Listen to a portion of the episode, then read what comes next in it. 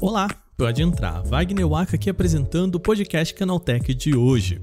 E o nosso programa é um desdobramento de um outro programa que a gente já fez lá em maio, falando sobre fazendas de cliques. Essa é a prática em que empresas contratam pessoas para literalmente darem likes e seguirem outros. Só que o mercado pode ser banido. A primeira vara empresarial e conflitos de arbitragem de São Paulo proibiu a empresa Eagle Networks de comercializar seguidores e curtidas para o Instagram. Quem fez o pedido foi a própria Meta, dona da rede social. A gente explica o que é isso e por que a prática é prejudicial ao mercado. Segundo bloco, vamos falar novamente de carregador na caixa. Mais uma vez, o Procon, agora do Rio de Janeiro, foi em cima da Apple pela falta de carregadores na caixa. A empresa norte-americana vai ter que fazer um pagamento milionário por conta disso. Só que tem uma novidade por aqui, tá? O Procon já está de olho no lançamento do iPhone 14. Será que nesse vem carregador na caixa?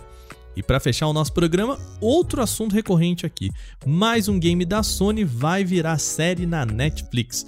A empresa confirmou a adaptação de Horizon Zero Dawn e a gente fala sobre como os games estão ganhando o mercado de audiovisual. Começa agora o podcast Canaltech, o programa que traz tudo o que você precisa saber do universo da tecnologia para começar o seu dia.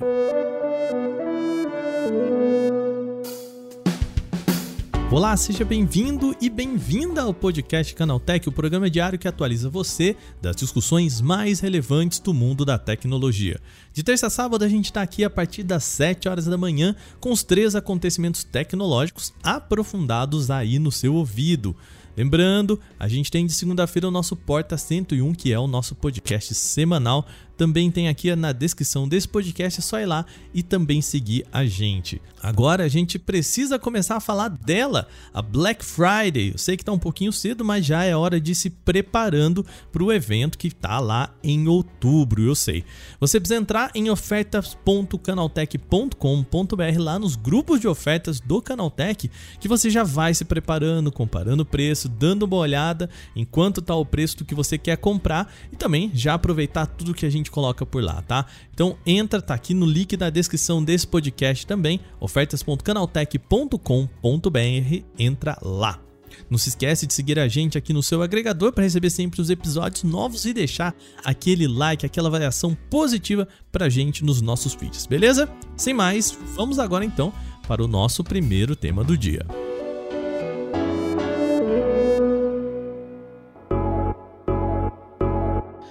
Você aí sabe o que é uma fazenda de cliques? Em maio, entrevistei o professor Rafael Grohmann, coordenador do Laboratório de Pesquisas DigiLabor lá no Porta 101. O grupo está pesquisando há tempos um tipo de trabalho que se tornou comum aqui no Brasil e no sul global de forma geral, conhecido pelo time como fazendas de cliques. Literalmente, é um exército de pessoas que ganham dinheiro simplesmente assistindo a vídeos na internet e comentando em redes sociais. Parece uma boa ideia trabalhar assistindo a vídeos, né? Sem sair de casa, muito tranquilo. Só que isso movimenta um mercado muito pouco ético, precarizado e que pode colocar muita gente em situação de risco trabalhista. Lá no Porta 101, Rafael explicou do que se trata e eu vou colocar um trechinho aqui para você. É, e aí, falando um pouco do ponto de vista dos trabalhadores, muito, eles descobrem. Uh, esse, eles não chamam de fazendas de clique, é bom falar isso. Eles chamam de trabalho nos sites. Ah, como que tá o trabalho nos sites? E como que ele descobre esses trabalhos nos sites? É, por meio de canais no YouTube ganha, de, dizendo ganhe renda extra.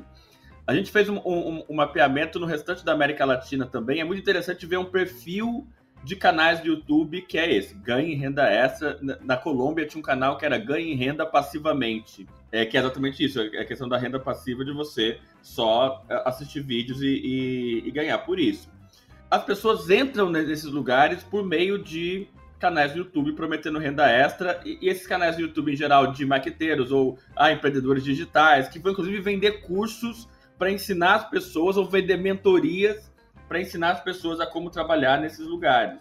E aí, quando as pessoas entram, basicamente você tem uma série de pessoas que vão comprar curtidas, comentários, é, seguidores, especialmente Instagram, TikTok. Agora tá entrando um pouco de Quai. Já teve YouTube também é, e das pessoas mais diversas.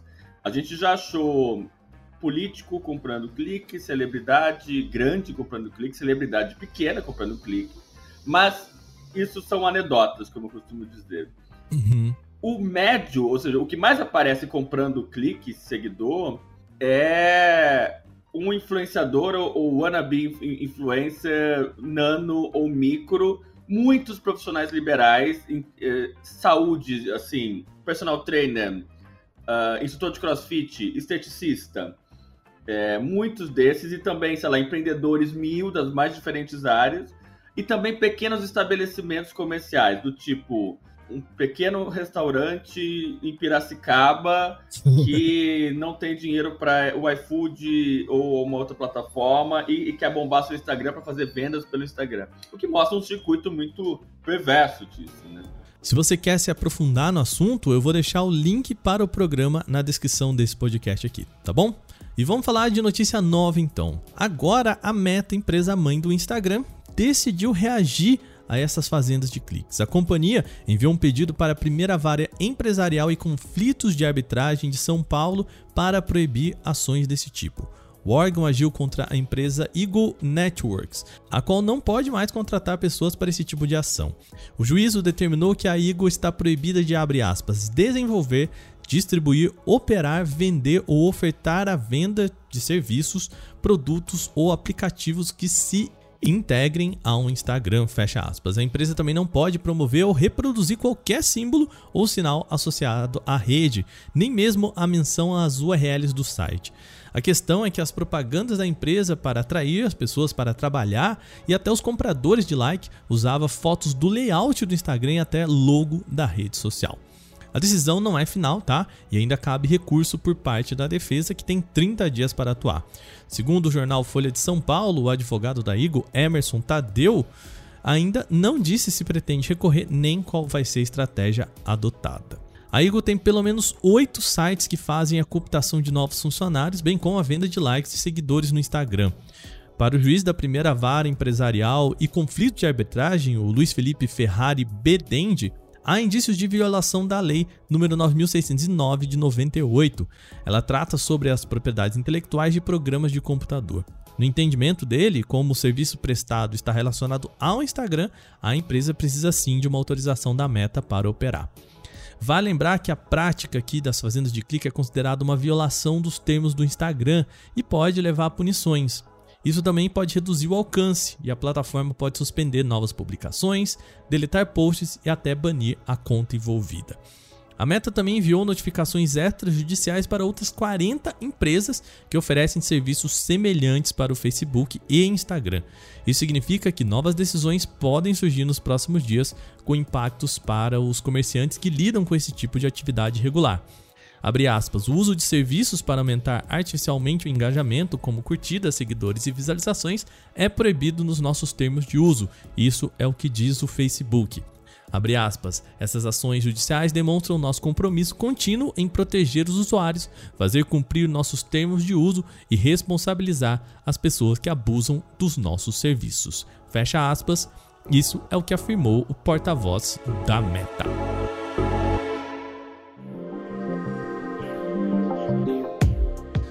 Segundo bloco agora, bora falar de carregador na caixa. O Procon Carioca entrou para a lista de órgãos de defesa do consumidor que procuraram a Apple por conta da ausência de carregadores na caixa. Dessa vez, a multa foi de 12 milhões 270 mil reais, relacionados à venda da linha iPhone 12 sem carregador na caixa. O motivo é que a prática é considerada pelo Procon Carioca como uma venda casada, ou seja, obrigaria o usuário a comprar outro produto para que o primeiro funcione, já que o órgão considera que o carregador é parte indispensável do uso. Se você estiver pensando em outros acessórios como fone de ouvido, capinha, é possível usar o aparelho, portanto, isso não configura compra casada. Ponto interessante aqui é que tem mais por vir. O Procon também enviou uma notificação sobre as linhas iPhone 13 e iPhone 14 sobre a possibilidade de aplicar a mesma multa nas duas oportunidades. Com isso, a Apple poderia ter que pagar até 36 milhões de reais em multas aplicadas pelo Procon carioca. Segundo o jornal o Globo, a Apple tem 20 dias para responder a respeito da linha iPhone 13. Agora, a novidade aqui e que é bem interessante é sobre o iPhone 14. A linha ainda não foi lançada. A Apple tem um evento agendado para o dia 7 de setembro, quando deve apresentar esses novos modelos. Aliás, a gente falou sobre isso ontem mesmo aqui no nosso podcast. Sobre os iPhones 14, o Procon Carioca enviou uma notificação em caráter preliminar e determinou um prazo de 5 dias para que a Apple responda. Essa não é a primeira vez que a empresa perde uma ação por conta da falta de carregadores nos iPhones. Em abril, ela foi condenada a indenizar uma consumidora de Goiânia em 5 mil reais por vender o modelo de iPhone e os carregadores separados. Vale lembrar aqui que a Apple tem vendido alguns dos seus smartphones sem o carregador desde 2020, quando foi lançado o iPhone 12. Isso sobre o argumento de diminuir o consumo de plástico no planeta. Desde então, estima-se que a empresa tem economizado mais de 6 bilhões de dólares, o que equivaleria a 30 bilhões de reais na contação atual. Até o momento, a Apple não emitiu um posicionamento sobre o assunto.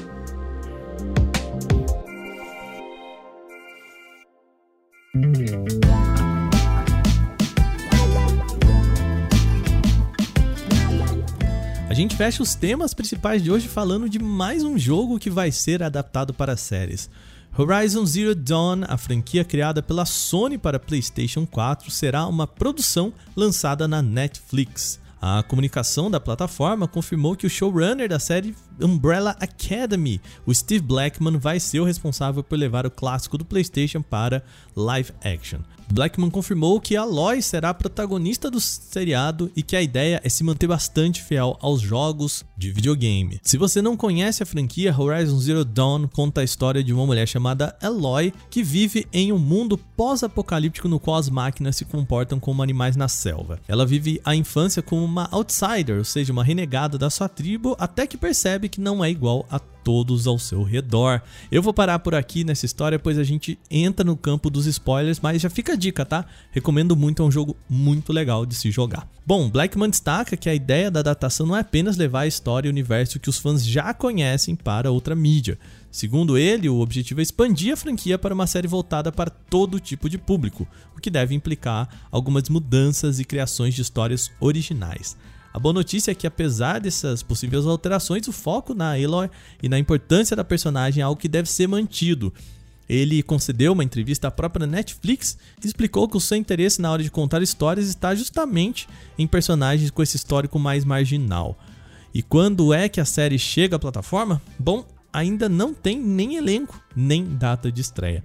A Netflix tem em setembro agora um evento chamado Tudum, em que geralmente anuncia o que vem para o catálogo do seu serviço.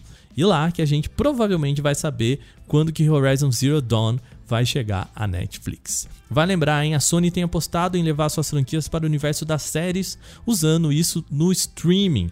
A empresa já anunciou God of War chegando ao Prime Video da Amazon e The Last of Us em produção com a HBO. Bom, agora terminadas as principais notícias de hoje, vamos para o nosso quadro O Aconteceu Também.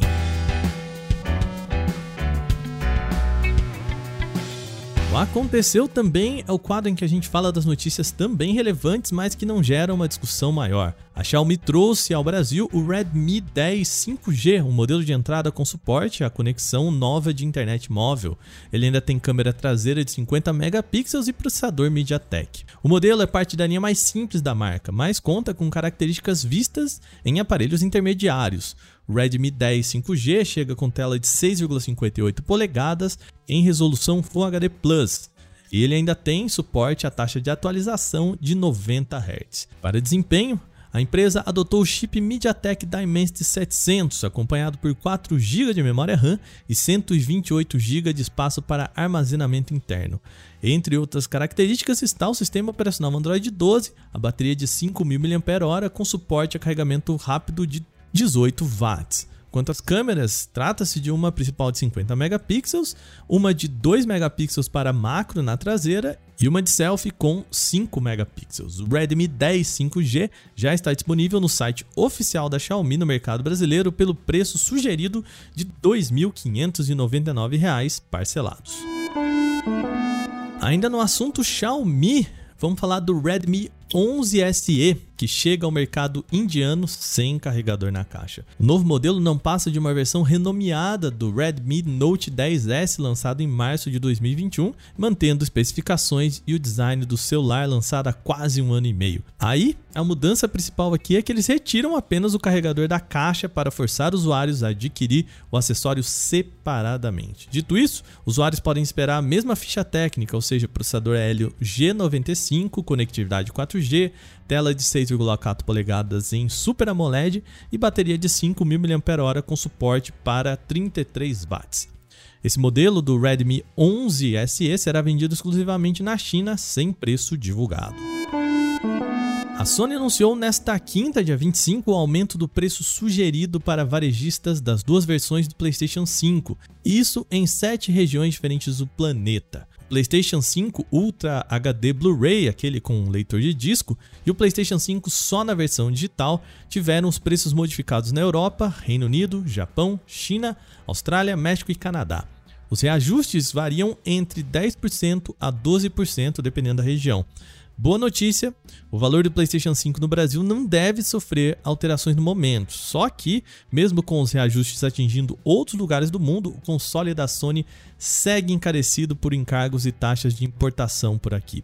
Mesmo com os cortes de impostos anunciados para videogames do governo federal, comprar um console no Brasil continua mais caro do que no exterior.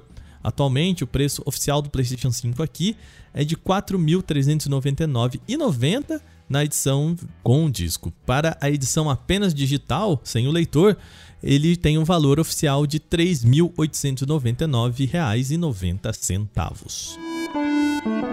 Em conferência com investidores realizada nesta quarta-feira, dia 24, a Nvidia confirmou que vai ter, abre aspas, novidades empolgantes, fecha aspas, sobre a próxima microarquitetura para videogames da companhia. Eles devem ser anunciados durante a GTC 2022 em setembro. As informações também revelam que a arquitetura esperada para alimentar as placas GeForce RTX 4000 devem estrear antes do ano que vem. A conferência em que as informações da família RTX 4000 serão divulgadas vai ter a apresentação do próprio Jensen Huang, CEO da Nvidia, e vai ser aberta a todos interessados.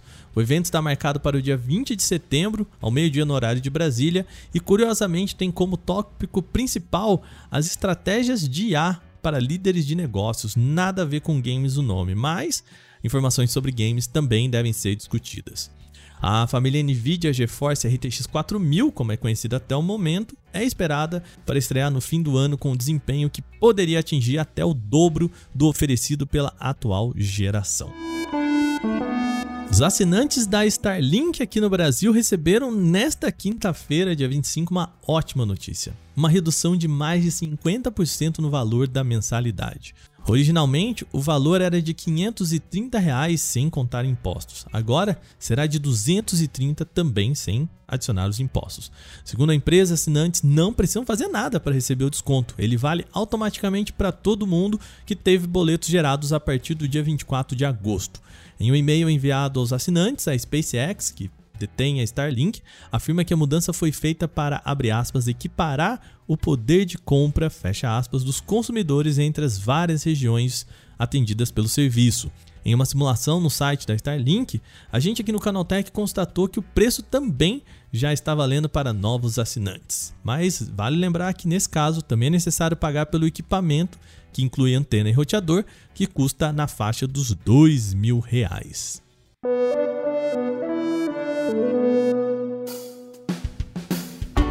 Com essas notícias, o nosso podcast Canaltech de hoje vai chegando ao fim. Lembre-se de seguir a gente e deixar uma avaliação em seu agregador de podcast se você utiliza um. É sempre bom lembrar que os dias da publicação do nosso programa são de terça a sábado, sempre com episódio novo logo de manhã, às 7 horas, para acompanhar o seu café. Esse episódio foi roteirizado, apresentado e editado por mim, Wagner Waka, com a coordenação de Patrícia Gnipper. O programa também contou com reportagens de Gustavo de Eliminácio, Victor Carvalho, Lucas Arras, Renan da Silvadores e Rafael Riggs. A revisão de áudio é da dupla Gabriel Rime e Mari Capetinga, com trilha sonora de Guilherme Zomer. Agora eu vou ficando por aqui. Amanhã tem mais aqui no podcast Canaltech. A gente se vê lá. Tchau, tchau.